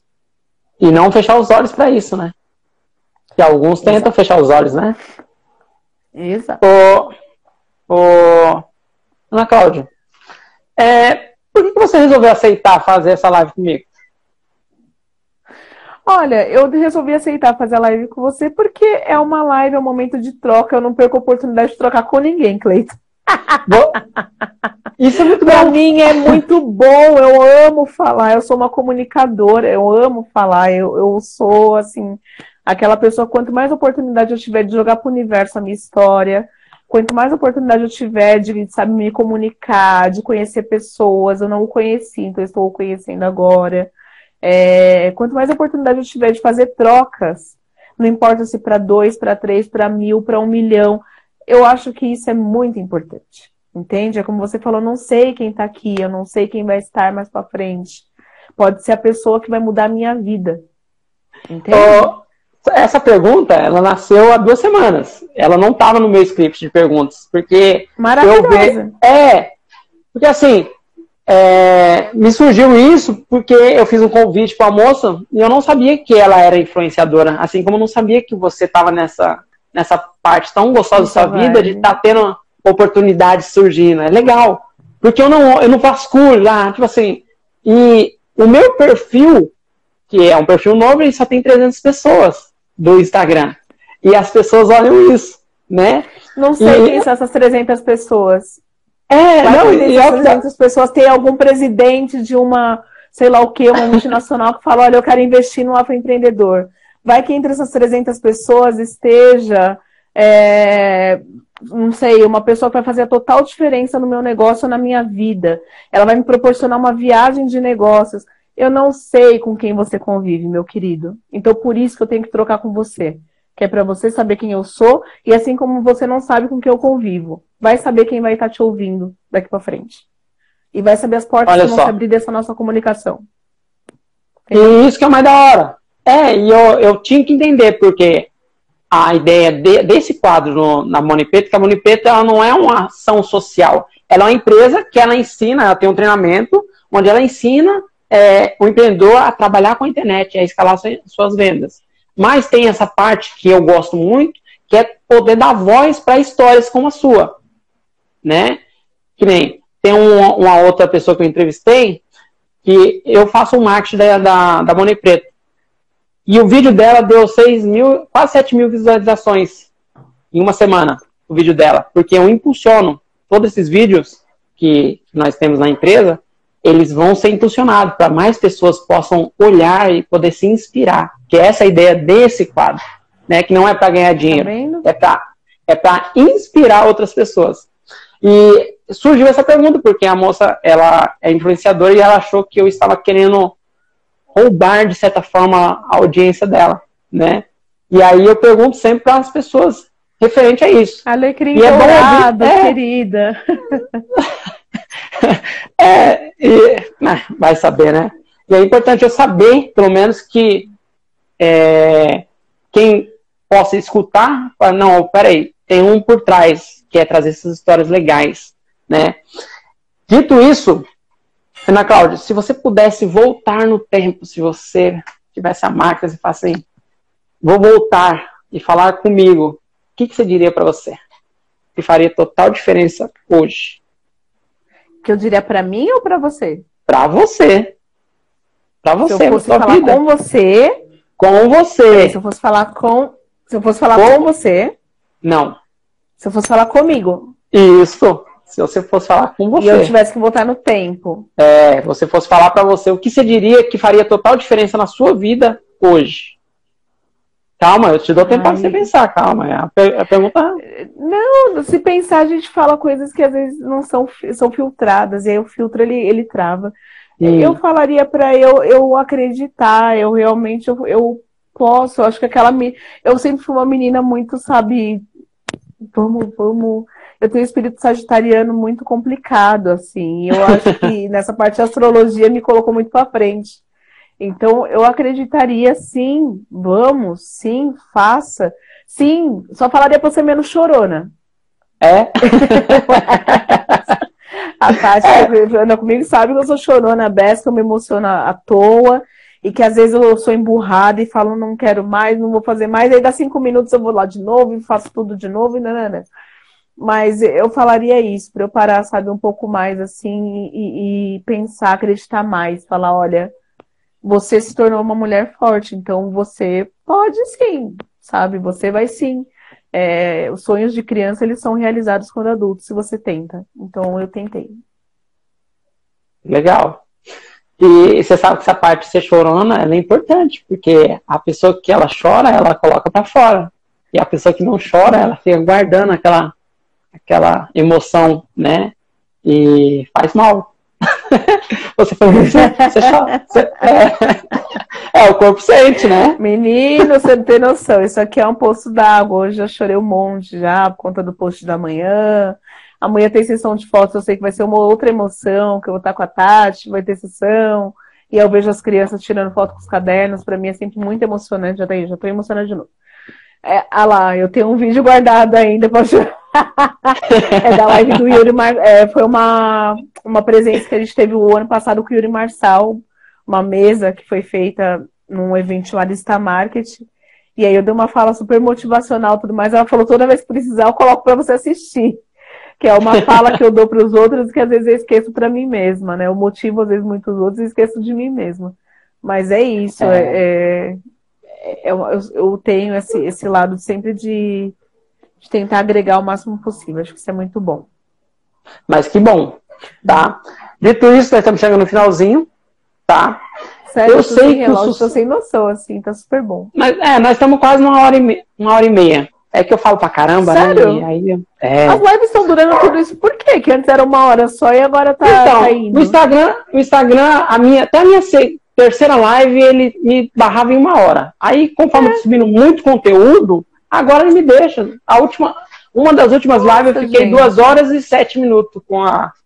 Com a Caramba! Com a Dai, e a Dai, nossa, e o assunto foi rendendo, foi rendendo. É. Uau, uau. Não, é... sabia. Eu pensei que só quando tem mais de 10 mil pessoas, assim, que eles geralmente deixavam mais. Que as então, lives da Afra também estão durando um pouco mais de tempo, mas eu não sabia por que que era. Eu pensava que era por conta do, da quantidade de seguidores da outra pessoa, né? Porque eu tenho só 7 mil pessoas no perfil da Afra. É. Mas aí eu falei, ah, nem vou tentar saber o que é, sei lá. Tá, tá então, tá é... pra fazer, vamos fazer. É como eu tô nesse jogo do empreendedorismo e eu jogo em alto nível, eu jogo realmente para fazer o que tem que ser feito, hoje, para você se destacar, é conteúdo. Quem não está criando conteúdo, infelizmente, a chance dele diminui muito. Então, eu crio muito conteúdo. Então, a empresa, que no caso é a empresa, Instagram, Facebook, YouTube, elas entendem que quanto mais conteúdo você tem de valor, mais chance de os usuários ficarem lá, porque eles querem, eles estão vendo, na verdade, conteúdos que prendem ele. Então, eu Exato. acho que, é, então, querendo ou não, o Zuckerberg tá olhando um pouquinho para a Money Preta e fala assim, opa, dá mais tempo esse menino. Eu faço parte da rede de líderes do Facebook e a gente conversa muito sobre essas questões que estão acontecendo. Os algoritmos estão muito loucos ultimamente. Por não. conta da eleição, os algoritmos foram muito mexidos, tá tudo muito louco. Foi muito? Eu sei que eu preciso é. dar uma equilibrada porque a minha rede tá perdendo um seguidor, tipo, a cada, cada respirada que eu dou, eu perco um seguidor. Agora, porque eu não sei, porque eu também estou criando muito conteúdo, mas eu vou perguntar lá na rede de líderes também. A gente tem conversado bastante sobre os é, algoritmos, é, benditos algoritmos que ninguém entende. Ninguém sabe nada. Duas campanhas isso. minhas foram barradas ontem que eu não entendi. E aí eu fiquei caçando, e aí refiz várias vezes e aí consegui subir. Né? Mas a gente tem que entender como é que funciona o jogo das ninguém plataformas entende. e. É. Aos pouquinhos a gente vai se adaptando. Né? danado. Falei que eu vou colocar uma pessoa branca na minha página para ver se dá uma. é porque você sabe que dá. Já foi comprovado no LinkedIn, no Instagram, já a gente sabe que funciona, a gente sabe que é verdade, é. o algoritmo ele não reconhece pessoas negras, ele trava o engajamento, ele trava a distribuição. Então, uhum. assim, eu falei, vou colocar umas fotos, tipo, dar umas, umas coisas aleatórias, assim, brancas na minha e, página para dar o input. Ó, isso que você tá falando é, é real. Que nem hum. eu na questão, na questão é, racial, na questão da luta do negro, eu me aprofundo muito. Eu só não trago muito aqui porque senão a, tem assunto que vai render e, e muitas pessoas gostam e outras odeiam, né? Mas eu não me aprofundo. Mas o que você falou realmente é. São, são essas barreiras que a gente vai ter que bater muito nesse muro para quebrar. E a gente só quebra quando, tipo assim, muitas pessoas tomam consciência que ela existe. E é importante você trazer isso aí. Exato. Tá? Exato. O, é, quem não sabia agora sabe, tá? Na Cláudia já, já Agora sabe, dá uma pesquisada. É algoritmo, questões raciais é algoritmo do Instagram. É, fica ligeiro. Ô, Ana Cláudia, eu sei que a questão de sucesso, assim como a felicidade, varia de pessoa para pessoa, tá? Você acha que você é uma mulher de sucesso ou você está trilhando o seu sucesso? Eu estou trilhando o meu sucesso. Sucesso para mim é, é, ele é bem, bem assim. Eu sou bem de etapa. Então assim, cada etapa que eu venço é um sucesso. Eu consegui uhum. finalizar a coleção 2021 para mim foi um sucesso. Então já tive um, é, sabe, cada etapa que eu vou vencer é um sucesso. Eu vou fazer agora o fechamento do ano e vou ver se eu consigo atingir minha meta. Se eu atingir, é um sucesso. É, sabe, essas coisas todas, assim, eu, eu não gosto de falar, tipo, ah, o sucesso vai ser quando eu pei. Aí lá, aquela coisa bem, sabe, bem astronômica, assim, não, fora do eixo. Por que, que eu trago eu acho que eu desanimo. Aí se eu desanimar, eu perco o fôlego. Então eu gosto de colocar pequenos sucessos, que é pra eu falar, tipo, olha, agora foi. Aí eu consegui faturar tanto esse mês. Agora, sucesso, estourei. Aí eu consegui sair na matéria de tal lugar que eu queria muito sucesso, estourei. Então, assim, esses sucessos pequenos para mim fazem toda, toda a diferença. Eu gosto de comemorar pequenos sucessos, que é para me estimular, para eu conseguir, sabe, comemorar e, e continuar Yasmin. tendo fôlego. Entendeu? Não, legal. É isso. E, e é tão importante você trazer essa parte dos processos, porque outras pessoas que também passaram que você passou, passaram um pouco pelo que você passou, ou está passando, compreende que é, quebrar esse grande planejamento em pequenas partes, né? E atingindo, é claro, né? Porque, querendo ou não, a gente tem que buscar essas metas, né? Atingindo, uhum. é, dá um fôlego a mais para sim, pegar esse impulso, né? Para assim, não, opa, cheguei até aqui, que legal, que bom. E é muito importante isso aí. Não, e senão é, você fica naquela de, ah, eu só vou fazer sucesso quando eu tiver 10 mil, 15 mil seguidores. Claro, eu quero ter 10 mil, quero ter 10 mil. Quero chegar a faturar, tipo, que nem eu falei, 100 mil por mês. Quero chegar a faturar 100 mil por mês, ou até mais. Só que eu acho que esses pequenos, como eu ainda estou num processo, como eu ainda tenho só dois anos de empresa, gente, eu estava vendo as maiores empresas como Google tudo mais, foram pelo menos 4, é... 5 anos, não sei quantas tentativas, várias quebradas aí, várias empresas quebraram, voltaram, quebraram, voltaram até conseguir achar o seu ponto. Então eu não posso Isso. me cobrar, sabe, tipo, ao ponto de falar, olha, você tá assim. Não, calma. Né? E, e essa consciência que você traz aí, é, eu ainda não tinha visto. E eu vou ressaltar aqui. Porque eu entendo que para empreender você ter, primeiro tem que ter humildade, humildade para reconhecer que você não sabe tudo, que você tem que buscar esse conhecimento de fora, e paciência. Porque as pessoas são muito imediatistas, elas querem as coisas da noite por dia e não entende que essas grandes empresas, assim como você citou, elas não foram feitas da noite por dia, levaram anos, né? E muito tombos. Né? Muito, muito mesmo. Assim, a empresa quebrou tipo, mais de três, quatro vezes. O dono, acho uhum. que. Eu tava ouvindo a história do Eric Jacan, por exemplo, cara. O cara, ele tá pariu falando, assim, não tá foi falando cozinheiro, né? Tá falando cozinheiro? O cozinheiro Eric Jacan. A história dele é da hora. Ele não foi falência, a história dele é triste. Até hoje ele fala que tá pagando ainda a indenização de então, trabalho, que eu falo que a pior é... parte do, do processo é você dever para pessoas.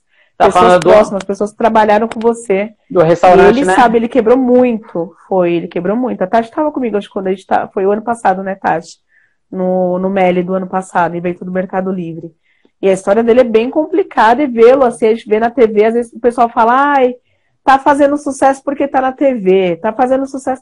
Cara, não, muita calma é, nessa hora, né? É, é, outra, é a outra coisa que as pessoas precisam parar um pouquinho para olhar, né? É a história do outro. não se engane, tá ganhando uma puta num dinheiro porque tá não sei aonde. Vocês não têm noção do quanto a gente faz coisa de graça, às vezes, só por uma questão, sabe, de promoção é, da marca, para conseguir colocar a marca em voga, para conseguir vender para vocês. A gente às vezes sacrifica a nossa exposição para conseguir colocar a marca em voga, que é o marketing, né? Então, a gente uhum. às vezes faz o um marketing gratuito ali só para conseguir reverter isso em venda. Então, você comprar é o que vai dar dinheiro. Porque a propaganda em si não deu, foi nada. Então, muito cuidado. Às vezes você vê o povo, até mesmo artista, ator, atriz. Hum. Tem gente que fala que ator e atriz nada no dinheiro. Você vai ver a casa dos caras, você fala, nossa, você mora aqui, filho? É, tô morando um pouquinho melhor que você, caramba. Jurava que você ganhava é. bem, mas não é isso, né? É que, infelizmente, alguns Quem vê o brilho realmente vivem de aparência. É isso mesmo. Quem vê o brilho não vê o corre, é isso mesmo. Essa é a sua parceira, né? A pretinha, né? É, exatamente. Ela sabe. Ô Ana Cláudia, para nós finalizarmos, foi muito boa essa live com você. Qual recado Obrigada. que você daria para quem está empreendendo e, e não se vê é, na mesma situação que você, ou não consegue enxergar soluções para o seu negócio, assim como você teve em relação aos cadernos? Né? Porque pensar fora da caixa não é todo mundo que pensa, infelizmente, ou também não tem essa força. O que você diria para essas pessoas, talvez com uma palavra de, de consolo, conselho? De conselho, consolo, conselho, consolo, tudo mais. Eu acho que a primeira coisa é, é assim, é, é, filtra muito o que, que você está absorvendo. Enxerga o mercado, em primeiro lugar, vai estudar o mercado. Estuda o mercado, estuda o que você gosta de fazer, acima de tudo, estuda o mercado. É, o mercado tem vários sinais aí do que ele precisa, vários sinais do que você pode fazer, vários sinais do que você quer rentabilizar e de como você pode ganhar dinheiro. Depois você estuda o que você quer. Você quer ganhar dinheiro? Você quer realização? Porque às vezes a gente fala, ah, que nem eu, por exemplo, eu às vezes eu não precisava exatamente de dinheiro naquele momento a realização era maior. Talvez por isso que eu estou conseguindo ter tanto êxito fazendo uma coisa tão nova. Mas se eu precisasse de dinheiro, talvez inovar não seria o caminho. Talvez eu tivesse parte pelo óbvio, que é o que já é. seria o que o mercado precisa. Então, enxerga o mercado primeiro, vê o que o mercado precisa. Depois você enxerga qual é a sua situação. Não adianta partir pelo, ah, o colega empreende, tal coisa dá certo para mim. Não dá. Ah, o colega faz tal coisa, não dá. Calma. Você é você, ele é ele. Essa questão do equânime, vocês vão ser iguais, tá? É... E uma outra coisa que eu falo também é para as pessoas começarem a filtrar muito.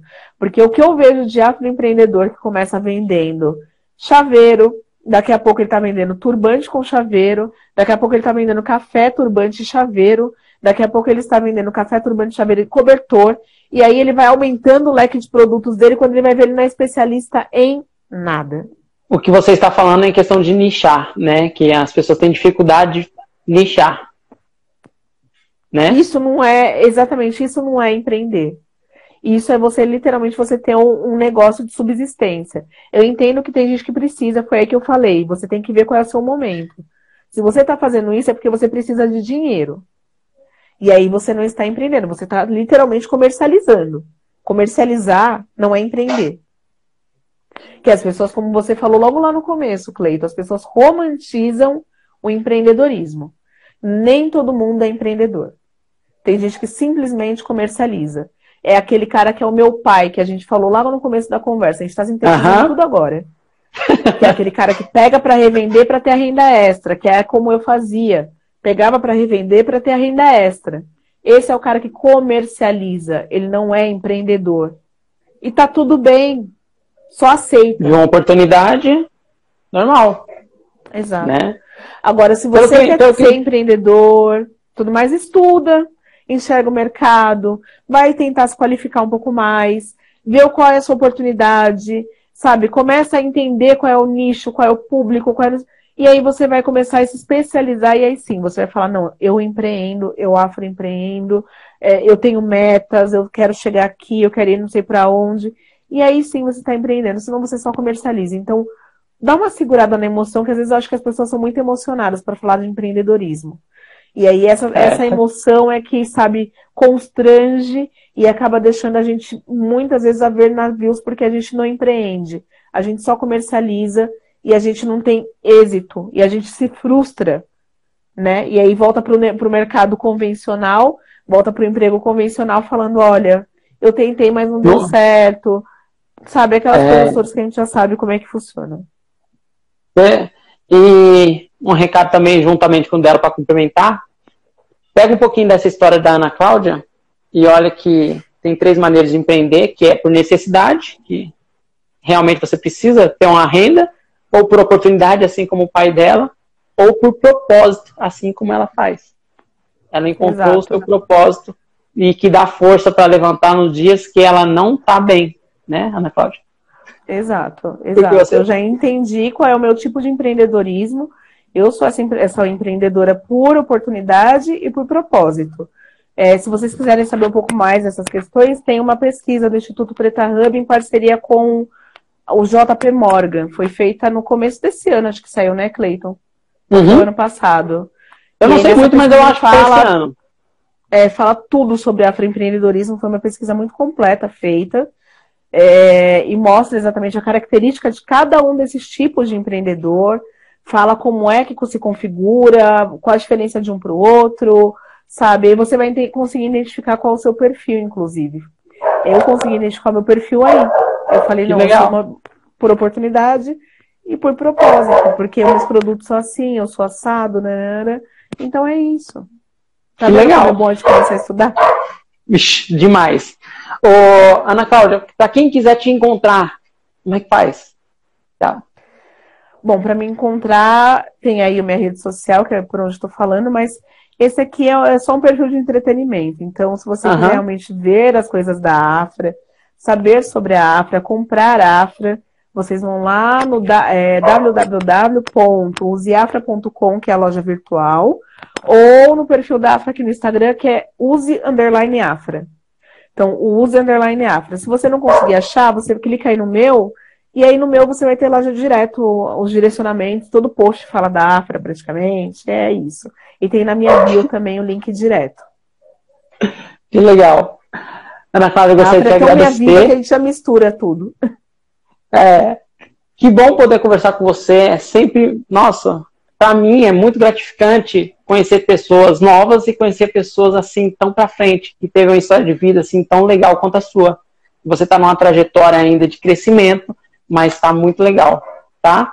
Agradeço você obrigada, obrigada enormemente. Tá bom? Imagina, Muita bênção na sua vida. Estou muito grata. Peço desculpa realmente, né? Porque você viu que eu entrei há cinco minutinhos, aí depois até me chamou e tudo mais, mas não, realmente foi isso. Fiz a live aqui, vocês estão vendo que tá só colejando tudo, mas deu para enxergar. E é isso, gente. Precisando, a gente está sempre conectado, sempre junto e que seja um encerramento agora, que nem eu falei para muita gente. Dezembro tem que ser um mês de fechamento de ciclo, abertura de um ciclo ainda mais próspero. Então, joguem para o universo as boas energias que vocês têm para que a gente consiga fazer um 2021 de superação, porque 2021 sim vai ter que ser de superação. 2020 se encerra agora com um ciclo, sabe, é, é, de desafios superados, e 2021 ele vem realmente com essa força da superação, da conquista, do a gente pode, tá bom? Então pensem assim, que eu acho que vai dar tudo certo pra gente ano que vem. Bora pra Sim, luta. Mesmo. Tá dado o recado, gente. Bora pra luta. Ana Cláudia, tá obrigado, bom? tá? Até mais. Obrigada, Cleiton. Tudo de bom pra família toda. Tchau, Kátia. Até amanhã. Tá? até Tchau. mais. Tchau.